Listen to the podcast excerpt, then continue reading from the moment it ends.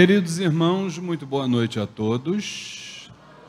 Que maravilha! Sejam bem-vindos ao Templo Estrela do Oriente, a casa da Cabocla Jurema da Praia. Que a luz do universo de nossos guias e orixás possam, possa, né, contaminar nossas mentes, nossos corações e a partir daí a gente possa seguir em frente. Então, é um prazer tê-los aqui, meus irmãos que estão presencialmente aqui no Templo Estrela do Oriente, Rua Goiás 548, Piedade, Rio de Janeiro. Para quem não me conhece, eu sou um dos dirigentes aqui da Casa da Cabocla Jorema da Praia, Luiz Fernando Barros, e nós estamos hoje em novo horário aqui no Umbanda em Debate, a partir de agora, todas as segundas-feiras, a partir das sete da noite, né? Nós estamos aqui trocando ideias, trocando conhecimentos, trocando sentimentos e com certeza é, crescendo é, coletivamente, espiritualmente, né? É, quero também agradecer a honra dos nossos queridos irmãos internautas que nos acompanham através da fanpage facebook.com barra Templo Estrela do Oriente. Avisem os seus amigos que um bando em debate agora está às sete horas da noite, de sete às sete e meia, e a partir de sete e meia nós estamos mergulhados na nossa parte espiritual. Mas eu quero chamar aqui do meu lado o nosso, eu chamo ele de diretor com muito carinho, viu gente? O nosso querido diretor aqui, que é o Felipe. Felipe, vem cá, meu filho, aqui do lado direito. Ele tem vergonha, gente, entendeu? A gente tem vergonha de aparecer. Lembra daquele lá do, do Silvio Santos, que ele nunca tinha aparecido na vida. Como é o nome dele? Lombardi, né? Isso aqui é o, Lom, aqui é o Lombardi de um bando em debate, viu, gente? Ele não gosta de aparecer, mas está tudo certo. Gente, quero saber se vocês gostaram desse quadro aqui da minha mãe a manjar. Coisa mais linda que Deus botou no mundo é esse quadro. Primeiro que manjar por si só, ela já é linda demais, né, gente? E num quadro desse bem feito, melhor ainda. E quem faz esse quadro é a esposa do nosso Lombardi, ou melhor, do Felipe, né? Então, Felipe, me diz uma coisa. A sua, em primeiro lugar, parabeniza a sua esposa, porque, embora ela possa não ser um bandista, ela está com, assim, está tá escrito aqui na testa dela que ela é do babado, tá? Aqui entre nós, né? Já falou isso para ela, né? Uma outra coisa, se eu, por exemplo, quiser, o Felipe, eu, além de filho de Emanjá, eu também quero uma, uma dessas acima de Xangô. Ela providencia também? Ela faz também, encomenda. Agora, me diz uma coisa: você tinha me dito que ela faz sem essa moldura, mas se a pessoa quiser, já traz emoldura, emoldurado, sem problema, né? É isso aí. Bom, tá aí com o cartãozinho dela, Marcelo, só para a gente ver. O Marcelo está passando esse quadro. Uma rifa foi doado pela esposa, pela família do Felipe. Felipe, esposa, doaram para o Templo Estrela do Oriente, porque eles sabem as dificuldades que nós temos aqui na casa. Uma rifa de cinco reais apenas, vocês vão estar ajudando. Então nós vamos colocar ali depois, viu, Felipe? Ela como uma das apoiadoras daqui do, da nossa casa, Mia Colagens Surrealistas. É só pedir esse cartãozinho para o Marcelo e fazer contato com ela. Tem aqui telefone, tem Instagram, tem é, Facebook, tem tudo. Pessoal não perde tempo, tá? Então, gente, quem quiser a rifa é só levantar o braço, o Marcelo vai aí, tá? Eu tenho certeza que vai ficar maravilhoso na casa de vocês essa foto de Emanjá. Antes de vocês saírem para trabalhar, bota a mãozinha no quadro e já vai com a axé do Templo Estrela do Oriente e vai trabalhar também com a axé de Iemanjá, tá bom? O Marcelo vai passar por aí. Aqueles que puderem ajudar a nossa casa, a gente com certeza vai agradecer e a espiritualidade também. Pode ir lá, Marcelo. Obrigado. Obrigado, Obrigado Filipão. Bom, gente, estamos aqui no nosso Umbanda em Debate. Aqui é o momento que nós temos que fazer perguntas, que às vezes a sua dúvida é a dúvida do outro irmão. Então, quem tem alguma dúvida sobre parte espiritual, é só levantar a mão o Felipe vai levar o microfone aí, e aí vocês falam para a pessoa que está em casa também poder ouvir, né? Alguém com dúvida, alguém queira participar, é só levantar a mão. Todo mundo com vergonha ainda? Com certeza, né, gente? Aqui eu já falei e digo sempre: nós temos que ser da falange dos sem vergonhas, entendeu? Sem problema nenhum. Então tá, então vamos começar com as perguntas que ficaram da semana passada.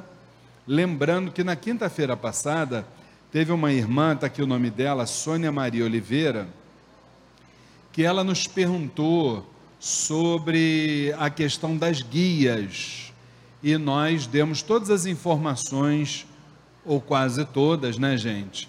Todas as informações é impossível, né? Mas nós demos as informações sobre a questão da constituição das guias, a numerologia, a questão das cores, entre outros fatores. E ela que encerra a participação dela nessa pergunta, perguntando assim: Luiz, no caso, as guias também são seguranças dos médiums? Eu não tenho dúvida nenhuma, Sônia. Espero que você esteja nos assistindo. Boa noite, nosso saravá fraterno. E eu não tenho dúvida nenhuma, né? Porque através da guia, como nós falamos na, na quinta-feira passada, a guia, ela, ela até dito pela física, né? Ela atua pela constituição do cristal, ela atua num efeito que a física chama de piezoelétrico. O que é isso? É uma repulsão e uma contração. A partir do momento que a gente contrai, a gente está, na verdade, atraindo a vibração da falange ou do orixá. E quando a gente fala de repulsão, obviamente, a gente está é, mandando embora miasmas, energias nocivas e por aí vai. Tá bom, Sônia? Muito bem. É, aproveito até para falar sobre esse caso da guia. Tem muitos irmãos que nos perguntam se devem utilizar, sem serem médios de umbanda, se devem utilizar as famosas guias de aço. Não há qualquer problema, tá, gente? Desde que vocês saibam manipulá-la. Como é que a gente faz? Aqui no bazar nós temos a guia de aço. Comprou a guia, leva para casa, lava em água corrente. Depois que ela estiver bem seca, bota numa travessinha branca, virgem. Quando eu digo virgem, é para ser utilizada apenas na parte espiritual, não é isso?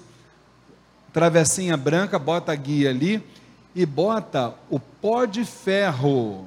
Bota o pó de ferro por cima, que também tem aí. Então você já está com a tua guia imantada.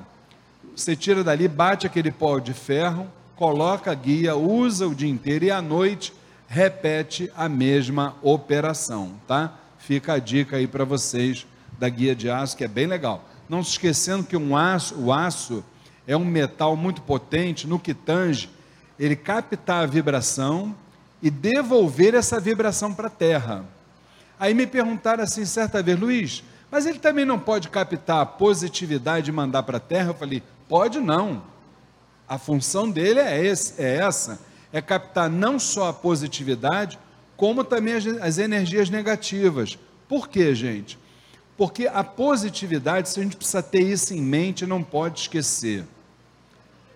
Qualquer tipo de energia, seja ela positiva ou seja ela negativa, se ela estiver em excesso conosco, vai nos causar algum tipo de descompensação. Vai nos trazer algum tipo de problema, inclusive as positivas e que o digam os médiums magnetizadores, né? aqueles que condensam muitas energias, eles ficam realmente descompensados, e aí a primeira coisa que vem na cabeça é o quê? Peguei uma negatividade. Às vezes não. Entendeu?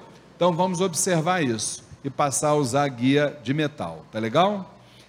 É, temos aqui a pergunta. Gente, quem tiver dúvida é só levantar a mão, tá? O Felipe leva aí o microfone. Temos uma pergunta aqui da nossa irmã, acho que não sei se é irmã ou irmão, mas está aqui um nome que eu acho que serve tanto para o gênero masculino como, como para o feminino. Mapegape. Mapegape Almeida. Está perguntando aqui, o irmão ou a irmã, como é visto o suicídio na Umbanda? Veja bem, meu irmão ou minha irmã, né? Espero que esteja nos assistindo. O suicídio ele é, na verdade, na sua origem, ele é uma desconexão da parte espiritual. A partir do momento que a gente se desconecta, veja bem, eu não estou querendo dizer com isso que a gente tenha que ser religioso, que a gente tenha que estar todo dia dentro de um terreiro de umbanda, de uma igreja, de um candomblé, do, do lado do pastor. Não é isso que eu estou falando. Religiosidade é uma coisa, espiritualidade é outra coisa. Nós estamos todos aqui, através da religiosidade, buscando uma espiritualidade. Todos nós temos aqui esse objetivo. Todo mundo concorda? Agora, se esse irmão ou essa irmã que se entregou ao suicídio, se nós formos ver na realidade, esse irmão, ele se desconectou do sagrado. Não importa se ele era religioso ou ele era um espiritualista. Não importa. O que importa é que o fato é que para cometer esse tipo de ato, está desconectado de uma parte espiritual. Isso é fato. Não vamos aqui julgar, não é o nosso propósito. Agora, que precisamos entender é, a gente ao invés de julgar, a gente precisa trazer soluções, né, gente? Que apontar é muito fácil, né? Você fez isso, você fez aquilo, você precisa isso, você precisa aquilo. Agora, como fazer? Esse é o grande, esse é o pulo do gato. Como fazer? O que a gente precisa entender é o seguinte: acho que a partir do entendimento a gente pode começar a mobilizar muitas energias. Primeiro, nós não somos essa constituição que aqui está, né? Nós estamos encarnados. Se estamos encarnados, é sinal de, de quê? Que nós fomos, que nós somos e seremos sempre o que? Espíritos milenares. Então, se nós somos espíritos milenares, aí a gente vai propor uma pergunta para aquele que tem a pretensão de se suicidar. Você acha que na sua vida você acha mais viável dar opção para aquilo que o tempo não destrói ou para aquilo que é transitório, aquilo que vai acabar amanhã ou depois. A partir daí você começa a estabelecer um diálogo consigo próprio. O que que eu quero? Porque o primeiro tratamento, veja bem, gente, conhece-te a ti mesmo. Já ouviram essa frase? Primeira coisa a gente tem que se conhecer, né? Então vamos conversar com a gente mesmo? O que, que eu vou fazer da minha vida? Vamos lá. Eu vou durar para sempre com essa carne que está aqui? Ou não, né?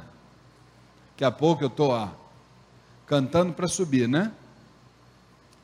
O que, que vai restar de mim? A minha parte espiritual.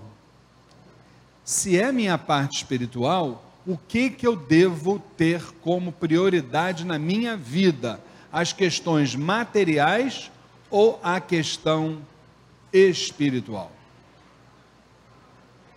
Se for a questão espiritual, nós deveremos viver espiritualmente na matéria. Essa é a proposta, não é imposição nossa Umbanda não tem dogmas, tá? A proposta é vivermos espiritualmente na matéria. Mas como fazer isso, Luiz Fernando? É simples. Se você já tem condições de viver espiritualmente na matéria, parabéns para você. Se você julga que precisa ainda de ajuda para viver espiritualmente na matéria, o que que a gente faz? O que, que nós fazemos com nossos filhos, gente? Quando é pequenininho? Quando atinge a idade escolar, o que, que a gente faz? Matricula-os no colégio, não é assim? A gente não faz assim? Por quê? Porque a gente ama os nossos filhos e a gente quer o melhor para eles, não é assim? A ideia não é essa? Muito bem. Se a ideia é essa, vamos nos matricular também em alguma escola religiosa. Seja ela católica, evangélica, espírita, umbandista, candomblessista, se não gosta de religião, vamos para uma filosofia budista, seja lá o que for, hinduísmo, islamismo, e o que, é o que não falta. Mas vamos começar a aprender o beabá como funciona a nossa ligação com a parte espiritual. Porque no momento que a gente retomar essa ligação, pelo menos essa, essa ligação estiver lá encaixada direitinho, a gente não tem o problema do suicídio. O suicídio, aí eu quero chamar a atenção de todos. Nesse caso, você está encaixado lá na parte espiritual, aprendendo, estudando, recebendo gotas de espiritualidade, como o seu Jorge fala, recebendo gotas de religiosidade, que é o que eu falo, que é o que as entidades aqui falam, né? A partir disso, você está pegando a questão do suicídio, tirando do ativo e passando para o passivo. Não estou prometendo cura a ninguém, hein, gente? Atenção para isso, hein? Por que não estou prometendo? porque ainda estamos no plano reencarnatório, todos nós. Se estamos no plano reencarnatório, é porque ainda não depuramos os nossos karmas. Então, o máximo que se consegue é tirar do ativo e botar lá quietinho do passivo. Agora, anotem o dever de casa e é dever de casa. Se deixar de receber o alimento espiritual, o risco aumenta de, desse mesmo suicídio sair do passivo e voltar para o ativo. E quando isso acontece, nós que somos orientadores espirituais, nós sabemos como isso começa, só não sabemos como isso termina atenção para isso. Então, suicídio, dever de casa, reconexão com a parte espiritual, número um. A partir daí, está reconectado, passou do ativo para o passivo, beleza. Agora, devezinho lá na agenda, não posso me discutir. Todo dia a gente tem que escrever, como a gente escreve os nossos compromissos na agenda, a gente tinha que botar lá todo santo dia. Não posso me desconectar da parte espiritual. Ponto. Esse é o nosso dever de casa. Como você vai fazer? Seu, sua, seu livre-arbítrio vai dizer, sua escolha vai dizer. Se é aqui no TEL, se é ali no outro, ali, ali. Para nós é indiferente. O importante é o bem-estar de todos. Tá bom? Acho que respondi a pergunta do Mapegap Almeida. Tem perguntas, não, gente? Casa cheia, ninguém tem uma dúvida, não vou acreditar nisso. Ó, oh, chegou lá. Felipe, leva ali. Leva ali para o nosso irmão, que está ávido por conhecimento. Ali do lado direito, do lado direito, Felipe. Boa noite, querido. É, Seu nome? É Felipe, coincidência. É, a minha dúvida, na verdade, eu acho que ela quebra em duas. É, se toda pessoa tem um orixá de cabeça. Se toda pessoa o quê? Fala mais Tem um alto. orixá que guia. Certo. E se caso sim, é, qual, como que a gente deve descobrir isso e como que a gente deve é, cuidar desse, dessa guia? Ok. Bom, vamos lá. Primeira coisa, na nossa visão doutrinária, né, é, é muito importante dizer que nós falamos sobre a Umbanda que é praticada aqui dentro do Templo Estrela do Oriente, respeitadas todas as outras escolas. Na nossa visão, todo ser humano tem dois orixás de coroa, um masculino e um feminino. Embora ele sinta os outros orixás, sentir é uma coisa, é um assunto, é uma discussão. A outra discussão é ser filho. E no curso Umbanda Sem Fronteiras a gente explica a nossa tese doutrinária a partir do hermetismo, tá? O hermetismo do, do princípio hermético de gênero. Ali estão contidos vários saberes, entre os quais sobre os orixás. Como é que a gente descobre isso? Eu vou dizer para você com muita tranquilidade. Isso é uma relação de foro íntimo entre você e os seus orixás. Não recomendo você ir ali, aqui, acolá, para você saber qual é o seu orixá, porque você saber qual é o seu orixá não vai mudar a sua vida. Não vai mudar a sua vida. O que muda a sua vida são as suas iniciativas. Isso muda a sua vida. Se você souber quem é o seu orixá e você tiver iniciativas é, com as quais os orixás realmente referendam, né? Então, é, eu acho que você tem, através das suas iniciativas, uma grande chance de avançar no crescimento espiritual. Agora, não que você descobrir o seu orixá apenas por descobrir se isso vai mudar alguma coisa e não muda. Não muda. É uma relação de foro íntimo e quando eu falo isso, eu digo que a Umbanda ela é iniciática. Ela sendo iniciática, você deveria se iniciar, tá certo? para que você possa ter não só os seus orixás, como todo esse universo das umbandas, você possa conhecer tudo isso. Aí fica a nossa recomendação. Tá bom, meu querido? Plateia, assistência, perguntas. Oi? Ó, tem um irmão que levantou. Vamos lá, vamos lá, Marcel, já já. O irmão que levantou, o irmã que levantou a mão. Boa noite, minha irmã. Seu nome? Boa noite, meu nome é Fátima. Fala, Eu gostaria Fátima. de ter é, uma explicação em relação a Orimeje. Existe, acontece, é realmente? Não sei, no caso aqui da casa. O que o senhor Des- poderia me falar? Desculpe que eu só não entendi. Você fala um pouquinho mais alto. Você É. quer uma explicação sobre o que? Orimeje. Orireige. Orimeje. Dois pais de cabeça. Não, aí eu dois pais de cabeça. Ah, Sim, e uma mãe. aí eu divisão. desculpe que eu não conheço essa linguagem. Essa, Essa é, linhagem, não é isso? é, o que eu conheço é o ajuntó. Sim, também, que pode é, ser citado. exatamente. É. O ajuntó, no caso, É. é, mais fácil de... Isso, da- das pessoas entenderem, né? Então, deixa eu te falar, minha irmã. Nós não recomendamos o, o ajuntó pelo seguinte: no nosso cérebro mediúnico, nós temos, na verdade, dois chakras principais.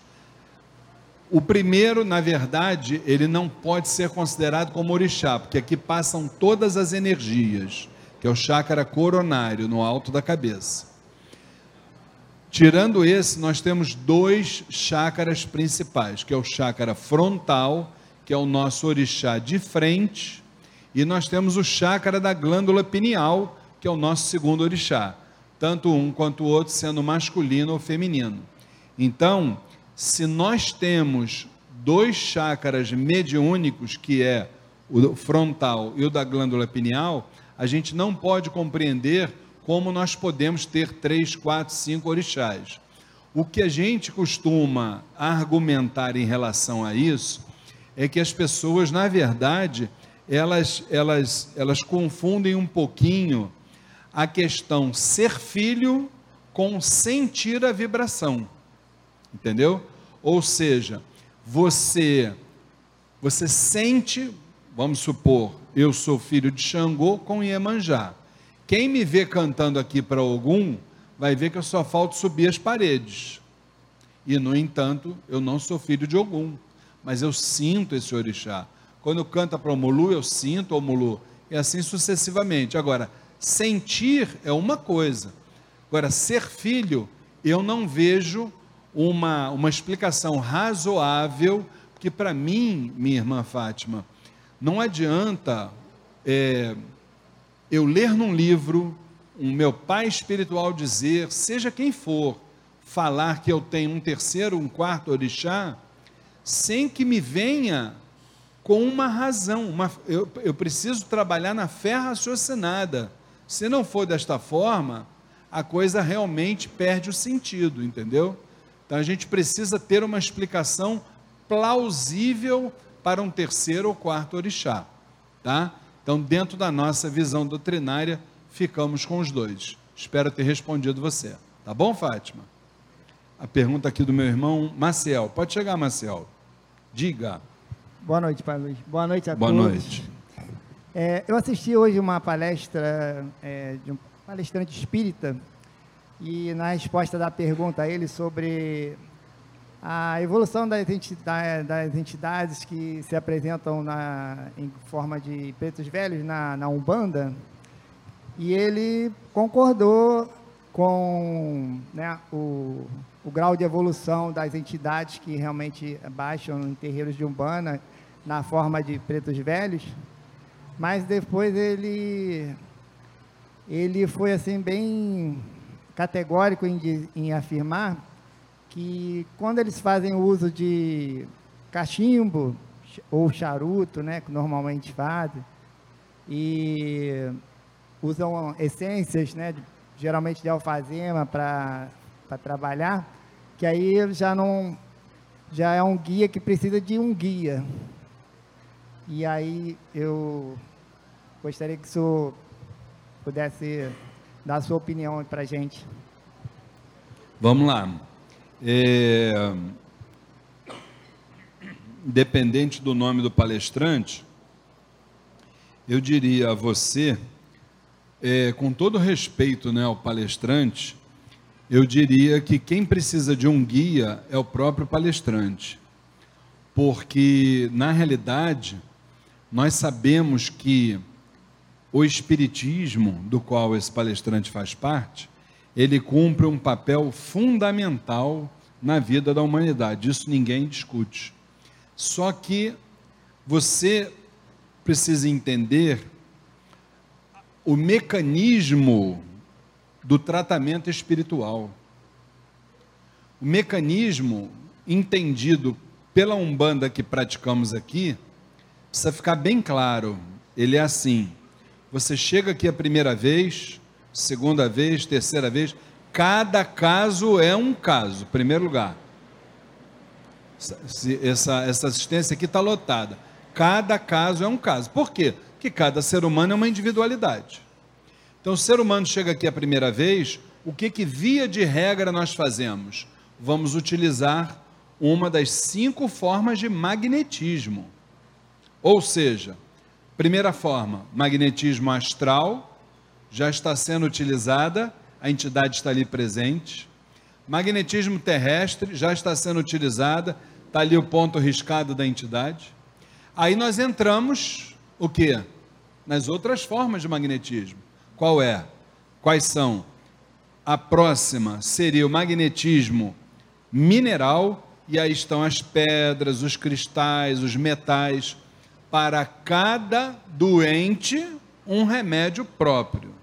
Depois dessa forma de magnetismo, nós temos a, a penúltima, qual é? O magnetismo vegetal. Então ali você tem as plantas, você tem as ervas, você tem as flores, você tem as essências, para cada doente um remédio próprio. E por último, por último, aí vamos falar do mais polêmico, né?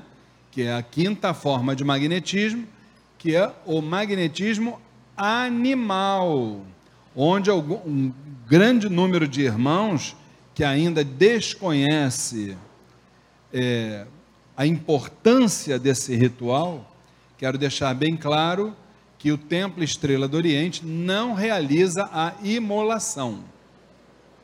Não realiza a imolação. Porém, porém, o Templo Estrela do Oriente sacraliza animais, normalmente, como qualquer outra casa de um bando ou candomblé. Dentro de casa de um bando e candomblé não existe sacrifício animal. Sacrifício animal, eu tenho dito isso reiteradas vezes. Acontece lá na, na Sadia, na Friboi, na Seara. Ali tem, ali o que mais tem é sacrifício animal. Aqui não. Aqui é sacralização animal. Porque alguns desses que estão aqui dentro podem precisar desse tipo de remédio. E não somos nós que dizemos.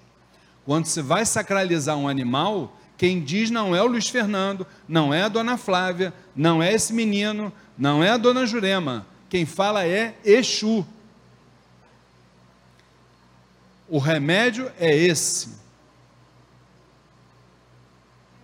E se você não acredita no que o Exu fala, no que o Exu recomenda, não tem problema ele não vai deixar de ser seu amigo por causa disso.